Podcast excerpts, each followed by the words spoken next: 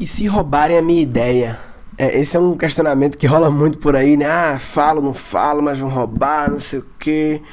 Eu fui semana passada na feira do empreendedor do Sebrae. É evento maravilhoso que se você empreende ou quer empreender e você não vai na feira do empreendedor do Sebrae, que ocorre todo ano em várias capitais do Brasil, não só capitais também, eu fui em Rondonópolis uma vez ano passado, interior, mas assim, tem que ir, brother, tem que ir. E assim, tem que ir. E não vá só querendo olhar as coisas do seu ramo, não. Vá em tudo. Vá todos os dias para em todos os estandes e converse com os empreendedores. Eu fiz umas reportagens para o Sebrae lá e aí eu fui visitei vários estandes vi coisas legais e conversei que e o mais legal não é ver não é pegar o panfleto e ver qual é a ideia é conversar com as pessoas por trás das paradas né e foi numa conversa dessa que surgiu esse assunto de, ah, se roubaram a minha ideia. Eu tava conversando, putz, não vou lembrar o nome dela agora, mas era da empresa Mistura Saudável, empresa de marmita. Você vê que é, marmita é um produto commodity, assim, é, né? Eles não tinham uma marmita boa, de qualidade e tal, saudável, não orgânico, extremamente, apenas saudável, né? É feijão, arroz, carne e tal, né? E, mas eles é, tiveram uma forma. A inovação não necessariamente está no, no, produto em si, né? Muitas vezes está na forma de distribuir, na, na, muitas vezes, muitas vezes mesmo está na forma de distribuir. Pode estar também no modelo de negócio, pode estar em várias coisas, né? Não é só no produto, na ideia central, não no, no... enfim. E aí eles criaram uma vending machine, uma máquina de automática, né? Vending machine de, de Coca-Cola, de máquina automática, é, com as marmitas, para quê? Para instalar em empresas, em empresariais, em lugar de muita demanda, em que tá lá, você paga, diz lá qual é que você quer e a marmita cai e você pega esquenta, ela tá congelada e você esquenta e acabou, né? Então, um negócio diferente que é, não é, ah não, mas eu já vi um cara fazendo isso lá em Londrina. Não, tô dizendo que ninguém nunca fez, né? Tô apenas dizendo que não é comum isso aí. É, a inovação não tem que ser extremamente inédita, ninguém na humanidade. Ah, um cara no Japão fez. Ah, foda-se, né? É, o que importa é que não, não, é comum isso aí e é um grandíssimo mercado. Eles de fato resolvem uma dor das pessoas, que é como almoçar, é, das pessoas, das empresas, né? E é interessante é que eles, na verdade, estavam lá na feira com a venda machine, a máquina lá, chamando muita atenção, muita gente parando lá para ver as paradas deles e tal. E era um protótipo a máquina você viu logo que aquilo não é a versão definitiva, né? Era meio que uma, uma gambiarrazinha ali, um protótipozinho, a máquina em si. Mas eles, inclusive, estava presente lá, eu conheci o cara da empresa que fabrica, vende machines e que desenvolveu o projeto e que validou que é possível, que já tem experiência com máquina de vende machine, de coisas congeladas e blá blá blá. E tava lá. E assim, ela tava me contando que, tipo assim, putz, é, a gente tá correndo um risco, né? Um risco das pessoas olharem. A gente não é uma empresa que já tá com 1.500 máquinas sendo produzidas ou já instaladas e a marca consolidada, nada. A gente é uma empresa que, por enquanto, a gente vende marmita através de um freezer que a gente bota em alguns estabelecimentos comerciais, né? É, estabelecimentos que tem alguém para cobrar, que tem caixa e tal. E agora estamos indo para esse self-payment, né? Pagamento automatizado. E é uma ideia, né? Uma ideia que a gente viabilizou tecnicamente e tal. A gente já tem alguns lugares para colocar, mas qualquer pessoa pode vir aqui copiar a minha ideia, né? E aí, conversando com ela, né? A gente tava conversando sobre, tipo assim, tipo... É, dizer ou não dizer a sua ideia, ambas têm riscos, né? É, e claro, depende da, da ideia, claro. Não existe uma regra universal para tudo. Sempre fale tudo ou nunca fale tudo, mas vamos entender os tipos de riscos envolvidos para, de acordo com é, a sua ideia, você avaliar e dar um, um peso para cada um. Então, assim, o risco de você expor a ideia no momento assim embrionário é que as pessoas copiem. De fato, é. É um risco. Né? É, qual é o risco de não expor? O risco de não expor é não acontecer nada. É, é, você, quando expõe, tem medo que o concorrente é, fique sabendo. Quando você não expõe, o seu cliente não fica sabendo, o seu parceiro não fica sabendo, o seu distribuidor não fica sabendo, o seu futuro sócio não fica sabendo, o seu futuro investidor não fica sabendo. ninguém fica sabendo.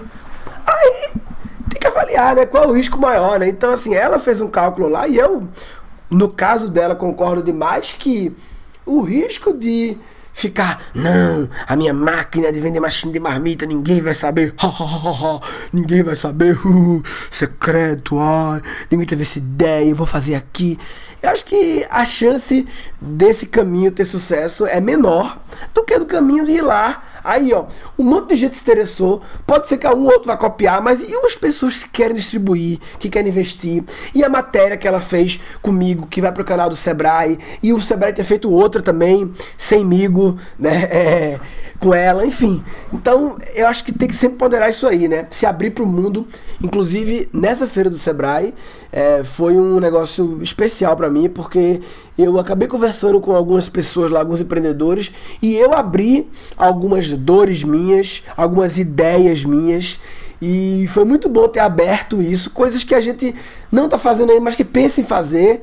Ou seja, é uma ideia, né? e, e como ideia pode ser copiada, mas é, como eu estava falando, o, o, o, risco positivo de, em vez de ser copiada, eita rapaz, eu acho que fulano pode te ajudar. Aí chama fulano. Quanto vale isso, né? Quanto vale essa curadoria de parceiros, de pessoas que podem. Ah, acho que isso aí é bom para não sei quem. Aí, na própria feira, Alfredo, brother meu que eu, consegui, que eu, consegui, eu conheci em Dubai, na viagem que eu fui começo do ano, ele vendeu a X-Tech, uma empresa de e-commerce para Vetex. Hoje em dia é executivo da Vetex. E é um cara que conhece muita gente no mercado. E eu falei uma, uma dor minha para ele. Na hora ele chama Fulano, já conheci e tal, não sei o que. Pá. E aí, já, já visitei essa pessoa que ele me indicou, visitei semana passada já. Né? Se eu ficasse, não, não vou falar minha ideia não, porque, ah, não sei o que e tal. Então, enfim, eu acho que essa questão de o medo de falar a ideia, eu diria que em 90% dos casos tem que realmente falar. Que casos não tem que falar? Deixa eu pensar, que casos realmente não tem que falar? Ai, ai, difícil, viu? É, é, na verdade, ele não é 10%, é, é 1% das vezes, eu acho. É, deixa eu ver. Eu acho que não tem que falar. Eu diria, velho, que assim, sei lá, se você é uma empresa já meio grande e consolidada e você vai lançar. Existem empresas têm segredos estratégicos, claro. Você pretende entrar por tal mercado e o concorrente não pode saber antes que você entre, entendeu? Eu acho que é esse tipo de ideia, talvez, que quando o negócio já está acontecendo e é uma ideia, talvez, de reposicionamento, de lançamento de nova linha de produtos e tal. Aí realmente são ideias que na maioria das vezes também não faz sentido compartilhar. Eu diria que nos estágios embrionários, que velho, é, das ideias que a gente tem, tem é, a maioria não vai, não vai, você não vai executar. Eu até fiz os guncasts, cara. Na minha palestra do Sebrae, agora que eu lembrei, me perguntaram: fala aí umas ideias tuas que tu não vai fazer.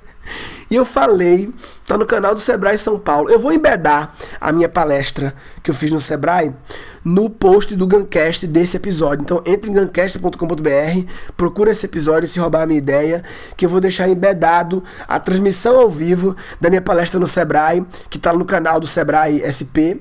É, em que no final eu fiz de um jeito diferente, abri mais para perguntas e as pessoas me perguntaram: fala aí umas ideias que tu tem que tu não vai implementar pra gente aí. E eu falei duas lá que surgiram na hora, interessantes, que eu prefiro que alguém faça. Eu não consigo me imaginar executando essas duas ideias dentro de um curto prazo e no longo prazo talvez elas não sirvam mais, enfim. Eu prefiro que alguém faça e faz aí, brother. Vem aí, vai. Mete bronca, enfim. Então, em relação a, a esse assunto, é, eu diria que a conclusão é estágio embrionário de ideia, quando é só uma ideia, quando você está pensando em ver como viabilizar, é, eu diria que grande parte das vezes vale compartilhar, vale abrir para o mundo, não necessariamente postar nas redes sociais de forma aberta e tal, mas pelo menos compartilhar em grupos menores. Postar também vale, viu? De vez em quando vale postar, abrir geral, né? Abrir geral, velho. O que você chama de concorrente, ah, vai vir de concorrente, de repente é sócio. De repente, uma outra variável é o que você tem o que é que você tem para colocar na mesa para viabilizar aquela ideia. Isso é importante, né? Você só tem a ideia ou além da ideia você já tem os clientes? ou você já tem é, o, o, canal para fabricar aquela ideia, ou você já tem o canal de distribuição daquela ideia, ou você já tem a grana para aquela ideia, ou você é um mega expert naquele assunto e quem for viabilizar aquilo vai precisar de um mega expert, ou seja, vai precisar de uma pessoa como você. Então, tem isso também, né? Quando você tem um ativo na mão, o que é essencial, né? Senão, se você só deu a ideia e não fez mais nada, nada, nada, não tem mais nenhuma contribuição. Ah, não, se você juntar o time, isso é uma grande contribuição, né? Eu tenho as pessoas para executar a ideia. Essa é uma grande contribuição. Aí você não precisa se abrir para o mundo, você já chama as pessoas e faz acontecer, né?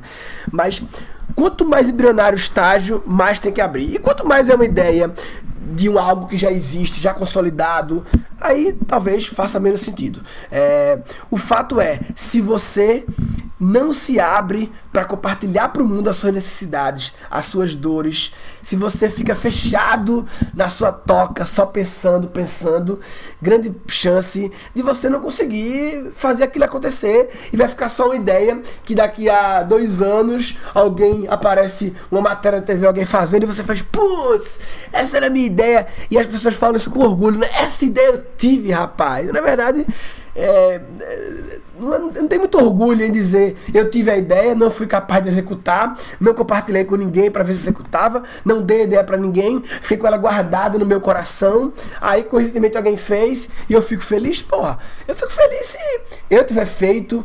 É, eu prefiro ter um pequeno percentual pelo menos, mas que seja feito, ou que nem tenha percentual, mas enfim, alguém fez. O fato é, se você está fechado na toca e não se abre para compartilhar suas dores, suas necessidades, suas visões e suas ideias, você está de brincadeira na tomateira. Tá de brincadeira na tomateira. Neste episódio foram capturados três insights. A inovação não necessariamente está no, no, produto em si, né? Muitas vezes está na forma de distribuir, né? A inovação não tem que ser extremamente inédita, ninguém na humanidade. Ah, um cara no Japão fez. Ah, foda-se, né? É, o que importa é que não, não é comum isso aí. Quando você não expõe, o seu cliente não fica sabendo, o seu parceiro não fica sabendo, o seu distribuidor não fica sabendo, o seu futuro sócio não fica sabendo, o seu futuro investidor não fica sabendo. Ninguém fica sabendo.